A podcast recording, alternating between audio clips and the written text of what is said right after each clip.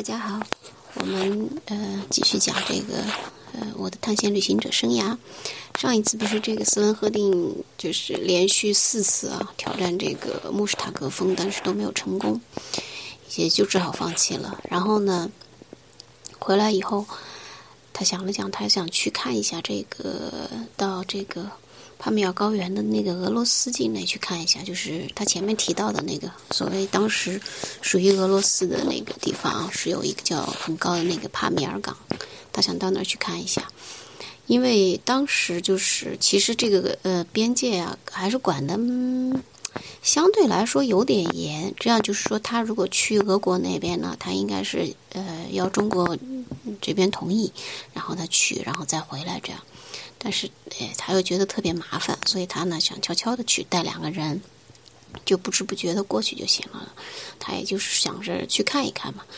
然后呢，他们他也因为他身边的那个吉尔吉斯人也知道有一些这个小路怎么走。后来呢，他们就是这个走了另一片，呃，就是另一条这个一一般人不太会走的大路，走条小路。然后呢，穿过那个有一个墓室山口。到达了这个俄罗斯境内，然后他的那条狗啊，就是那条叫尤达西的狗，呃，一路还跟着他们。然后呢，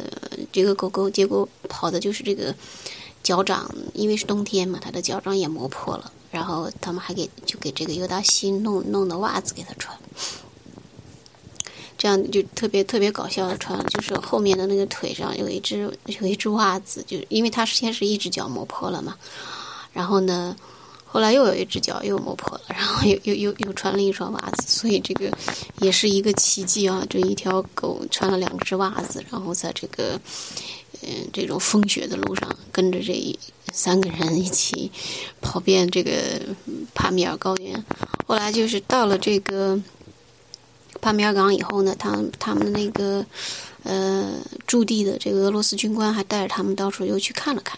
走了一遍，然后呢呃。他们又绕绕到一条这个湖泊，然后又从那边回到了这个中国的这个领地。实际上，确实现在想想，就是像帕米尔这个地区这么广袤的地区啊，虽然中俄有边境，但实际上它不可能每一处都有把守嘛，所以其实还是很方便的。呃，贺定就是前后就是两个星期，在这个帕米尔的这个俄罗斯的这个境内呢走了一趟。然后呢，他的那个吉尔吉斯的这个手下还是蛮聪明的，把这个贺定的一些行李呢还藏了起来，就是因为，呃，嗯，把这个就是想着万万一就是把这个把他呃被被中国这边给发现了不太好，然后就就假模假式的，反正给他找了个地方藏起，就是意思就是他还在这个境内中国境内的某个地方旅行嘛，就是这个意思。然后呢，呃，他们想最后不是最终他们要要反这个喀什嘛？他想他还想再量一下这边呃这个克勒湖，就他前面提到那个新疆那个克勒湖，他想去测一下这个湖水的深度，因为他也是学地理的嘛，所以他对他其实这个沿路啊，他画了很多的地图，然后也进行了很多的这个地理测量，所以他想测一下这个河的深度，然后呢？因为你要想测湖水的话，你肯定要有船进去，因为那个湖水测起来，它要在不同的那个点去测，不可能不可能只测一两个点。然后他就跟吉吉尔吉斯人说需要一条船，结果呢，吉尔吉斯人虽然他们他们确实是山地居民啊。对这个山山上的一切都很熟悉，但是对船是完全不知道。然后呢，就是贺定就是先先画了个图，然后呢自己又用那个小木棍儿和纸呢就做了一个模型，这样就是这个让呃这个吉尔吉斯人知道什么是这个船。后来他们就用了这个马皮和羊皮，然后缝在一起，这样呢就当呃然后那个就是当这个船帆嘛。呃，后来呃，然后那个船桨呢，就是用铲子，然后那个船桨呃，这个桅杆呀什么的都就是用原来那个帐篷的那个支帐篷的那那那些木头来做的，反正样子不是很好看啊。但是呢，呃，他们后来又又用一些这个羊皮，就是充了气的羊皮，就绑在这个船的左右舷还有船尾上，这样就是船身就比较稳定了。就但是这个造型确实非常的怪异啊。然后，赫丁自己说是像是坐着孵蛋的某种史前动物，就是坐在那个，就因为从远处看的话。然后，但是吉尔吉斯人就说，无论如何就不想坐这个船。但也有这个比较这个好奇的吉尔吉斯人，就跟着这个赫定呢学了学，就怎么划船嘛。然后他们这个整个啊，这个当时他们要下水下水的时候，就附近的吉尔吉斯人都跑过来看，说这这个太搞笑了。他们想，这个划进去没多长时间，估计这些这个船就要会，就是肯定要会沉到湖底，因为他们从来没见过吧。但其实还挺顺利的，他就做了几个方位的测量，因为嗯，后来呢，他还想就是从就划着这条怪物一般的船啊，从从南到北，然后再走一遍，呃，还还算顺利。虽然这个半当中呢有一个这个羊皮，就是他们充气的那个羊皮呢，就是给冲掉了，另一个也有点这个漏气，但反正还好。呃，这个快就是因为也还好是接近岸边了，然后他们就是后来就是游泳成功的，算是到了这个湖边吧。反正嗯，基本上没有什么太大的危险啊。呃，至少最因为这个这个湖啊，呃，这个科勒湖最早进行这个地质测量的就是斯本赫定，所以想想在那个年代一一只非常怪异的船，嗯。然后载了这么几一个吉尔吉斯呃几个吉尔吉斯人，还有一个瑞典人，去做了这个地理地质测量，也挺有意思的。然后呢，就是他们呃回就回到了这个呃吉尔吉斯人居住的那个地方，就他原来住的那个地方。然后呢，又和他和这个他和这些吉尔吉斯人的这个感情还是蛮深的。呃，然后呃。跟着他们，他们那儿甚至有有一家就是要这个有个姑娘要出嫁，然后嗯办置办嫁妆钱不够，还问贺定去借了钱，嗯，然后呢，其实贺定也没有那么多钱啊，那个时候所以也没借到，但反正他们的关系都处得蛮好的。然后呃，在这住了一段时间以后呢，嗯，他他就一直觉得他对这个地方嗯就很有感情啊，尤其是吉尔吉斯人的这个，其实他们的这个生活的自然环境相对来说，除了夏天比较好，其实其余的时间其实蛮辛苦的。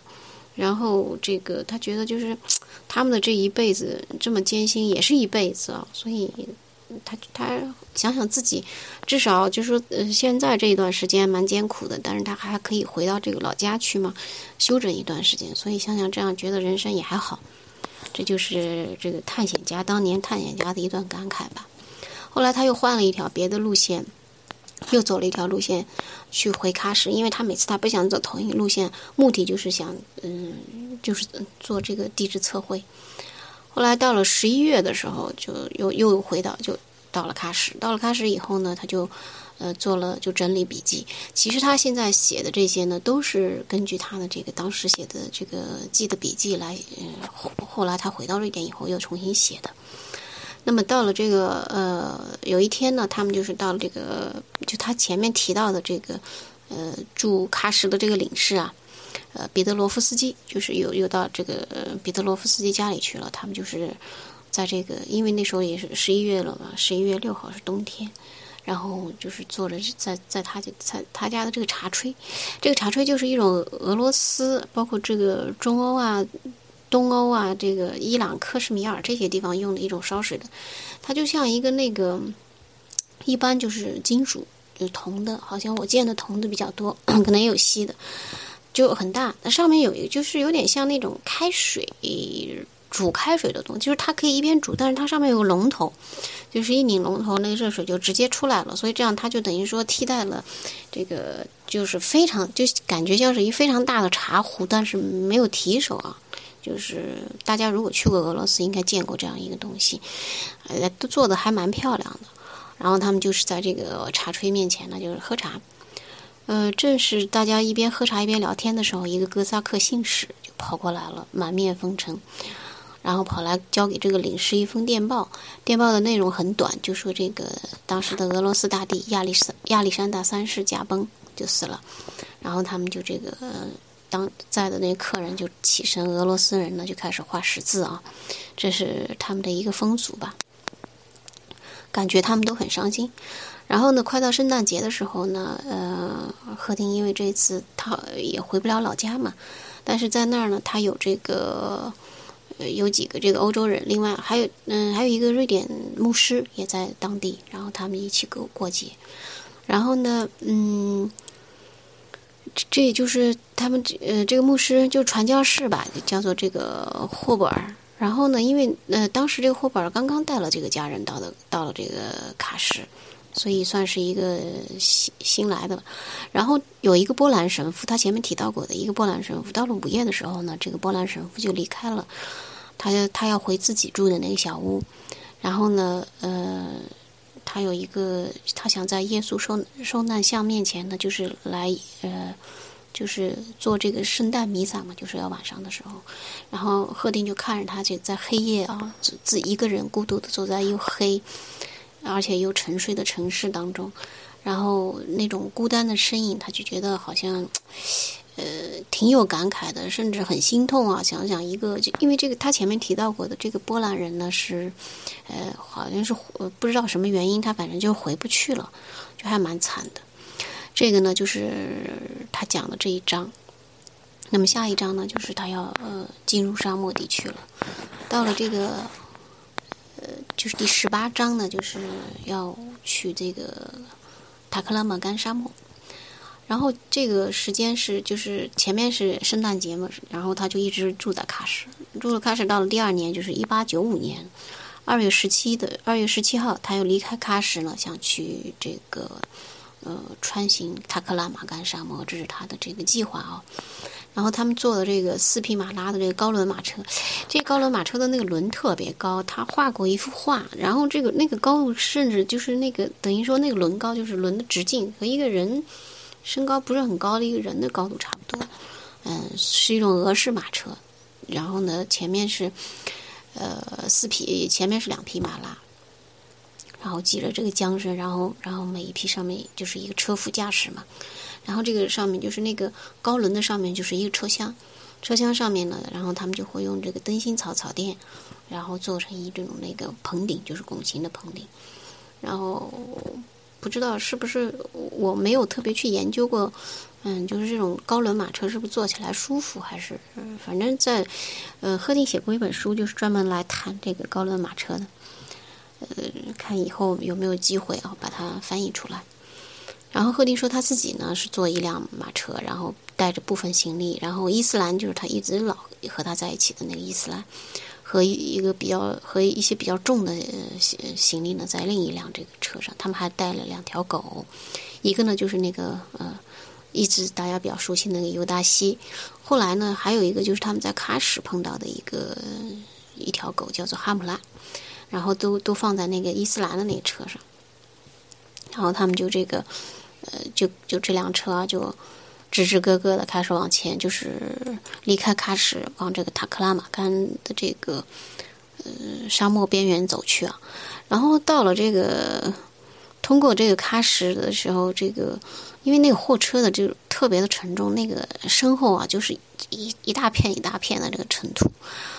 然后这个到了英吉山，就前面提过的那个就是驻军的一个城市，一个小镇吧。然后他们遇到了一点麻烦，呃，一个中国士兵啊，把他们拦下来说，那个就是他前面提到那个哈姆拉是他的狗，然后呢，然后说要要，这是就是让把那条狗这个解开给还给他，结果他们就不给嘛，肯定因为不是不是他的，这个人就是不知道什么愿什么目的，想要讹这么一条狗，然后结果呢，看贺定他们不给，然后他结果自己就躺到一个车轮的前面。然后就在那儿尖声大叫，就跟发了疯一样。然后就好好多人过过来围观嘛。然后就大家可以想象，就是这种景象，就是 他也不叫碰瓷，反正就是耍无赖。后来贺定没办法，就只好说：“那这样吧，我我们把拴狗的绳子解开。如果这条狗呢，它跟着你走，那就是你的；如果跟着我们走，那就是我们的。”然后就是。解开了，嗯，这个车轮车刚走了几步，那个那个哈姆拉就箭一般的就朝着他们，就是朝我们的方向奔过来了。然后那个围观的人就对那个躺地下耍无赖那士兵啊，就起起哄嘛。然后这就是他们在路上的一一小段的这个嗯比较搞笑的一经历吧。就是后来到了就是嗯，然后往前走嘛，就是一个村接着一个村，然后往东。一路走的时候，就是快接近嗯喀什河的时候呢，他们呃就发现这个就是呃这个那个时候的这个已经稍稍就是那个呃河面的那个洞呢，已经不是那么厉害了。就是有的时候，因为他们那个呃马车车轮过去，就会把那冰层给压破。所以，而且那个冰那个水啊，就就又是冰又是水，就是能够差不多要到车轴那高度，就是你想半个车轴非常高，就是其实那个水非常的深。所以，因为他们这个有了这这这个经历以后，就还是停下来了，然后是嗯，又只好升起萤火，因为也有有的人这身上也湿了嘛，然后把行李卸下来，然后又把那个陷陷的半个陷到水里的那马车又给拉上来。然后找另外一个地方走这个沼泽地，然后这往东呢，就是每到一个村落呢，就是就在这个村子里过夜嘛。但是马车夫呢，都一直睡在马车里面，因为这样他们有行李嘛，呃，不被偷。后来呢，到了这个穿过了一个一片这个等于说是高海拔地区的这个极地森林啊，不是就高纬度地区的极地森林，还有一些大草原，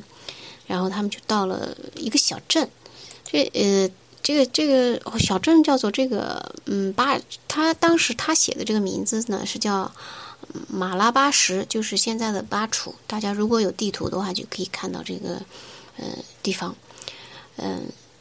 就是喀什一直往东，应该就能找到巴楚啊。那么在这儿就可以开始计划了。这个下一个目的地呢，就是要其实已经到了这卡塔克拉玛干的这个边缘了。那么。呃，他们在这儿呢，就听到了很多关于塔克拉玛干沙漠的一些神奇的故事啊，这些故事还蛮有意思的。那具体故事是什么呢？我们到呃下一次讲吧，因为他讲了好几个故事呢，好吗？嗯，那就先这样，再见。